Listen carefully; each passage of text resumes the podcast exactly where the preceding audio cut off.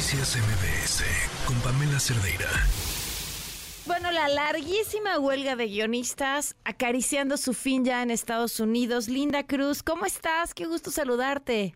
El gusto es mío, Pam. Muchas gracias por tenerme en tu programa. Pues contenta porque creo que eh, ya no te, no está por concluida la huelga aún, pero ya se asoman las negociaciones que podrían dar fin a este paro que lleva más de 145 días de, de tener a la industria de Hollywood en jaque y que finalmente eh, parece que ya se han puesto de acuerdo el sindicato de escritores de, de Hollywood junto con las industrias de producción, principalmente los estudios, los majors, los, estudios grandes y las plataformas de streaming, que ha sido una negociación muy dura, pero que eh, según un comunicado emitido por la por el sindicato de escritores han logrado una negociación sin precedentes y se va a someter a votación en los próximos días para ver si finalmente concluye esta huelga. ¿Qué, ¿Cuáles son los puntos más álgidos de esta negociación? Eh, pues mira, eh, tiene mucho que ver con el pago de regalías de la transmisión de los programas. Es decir, eh, anterior a, a, la explosión de las plataformas de streaming, si tú escribías o actuabas en bueno, que la huelga de actores es otro tema que ya tocaremos, pero eh, los escritores recibían un pago de regalías por cada vez que se retransmitía el programa en, en el que habían participado. A partir del surgimiento de las plataformas de streaming, ellos ceden los derechos de su obra sin eh, vías a que vuelvan a recibir ninguna remuneración económica y muchos de los escritores viven de estas regalías.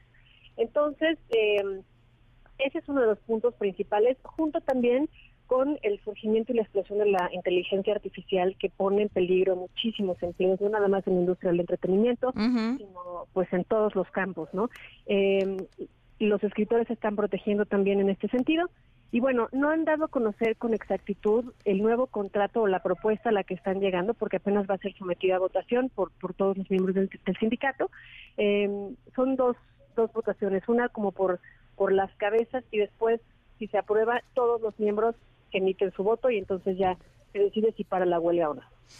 Oye, y eh, estas eh, repercusiones, eh, cu ¿cuánto tiempo se estima que se sigan viviendo? Porque finalmente pues le pegó a la industria durísimo y algunos apuntaban a que eso también iba a beneficiarle a la industria mexicana. Pues mira, eh, sin duda alguna, una de las de las cosas favorables de la huelga, que bueno, de las pocas, uh -huh. es que el, el, cine independiente o las producciones independientes sí se han visto beneficiadas porque sí han tenido ciertos permisos, digamos, tanto los actores como los escritores de pequeñas producciones. Pero eh, en este caso, por ejemplo, los shows más afectados que son los transmitidos diariamente por los late nights, ¿no? Como Stephen Colbert, como eh, otros otras personalidades importantes dentro dentro de la industria como Jimmy Fallon, como Jimmy Kimmel, ellos pararon porque son shows que se escriben diariamente y que van al aire en vivo, en fin ellos son los que se ve, se provee que, que puedan iniciar su transmisión o reanudar sus actividades eh, lo más pronto posible después de que se pare la huelga, aunque algunos de estos hosts forman parte también del sindicato claro. de actores quienes están en huelga.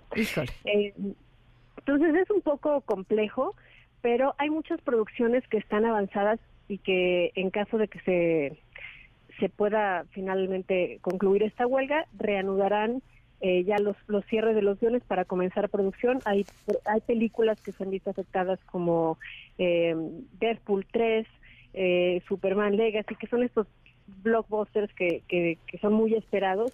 Y bueno, series, podemos mencionar Stranger Things, Severance, eh, de Apple TV, entre algunas otras. Pero bueno, lo que primero podría recobrar otra vez su, sus actividades regulares son los programas televisivos que, que tienen transmisión semanal o, claro. o, o diaria. ¿no? Pues eh, te agradezco muchísimo, Linda. Gracias por ponernos en contexto, para ayudarnos a entender esto que además eh, el entretenimiento, las producciones de televisión, las producciones de cine son parte diaria de nuestra vida. Te mando un abrazo enorme. Un abrazo muy grande para ti y estamos en contacto. También. Gracias. Noticias MBS con Pamela Cerdeira.